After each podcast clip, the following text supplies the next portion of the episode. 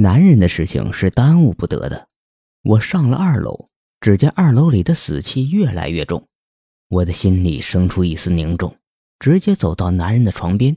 这时，张海和妇人也走了上来，他们的脸上也带着凝重。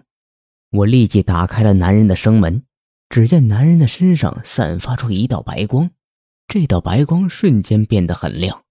张海和妇人直接捂住了眼睛。大师，这是我表弟的魂魄要回来了吗？张海很激动。嗯，我正在将他的魂魄给归体，你们先不要说话。说完，我便趁着男人身上的光还在，直接将男人的魂魄给放了进去。不到一会儿，男人身上的魂魄就完全进入到了他的身体。随后，我又向男人身上输送了一丝道气。有了道气之后，男人的面色开始恢复了正常，而白光也在这时候慢慢的暗了下来。张海和夫人放开了手，他们注意到男人的气色开始变得正常起来。太好了！张海很激动，忍不住走上前。他看了看男人，又看了看我，忍不住开口：“大师，我表弟这是好了吗？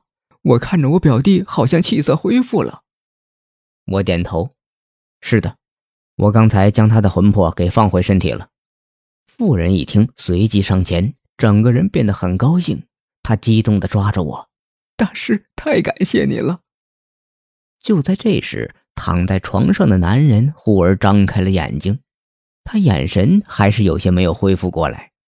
这一幕直接让妇人和张海惊住了，他们不敢相信地看着男人，又揉了揉自己的眼睛。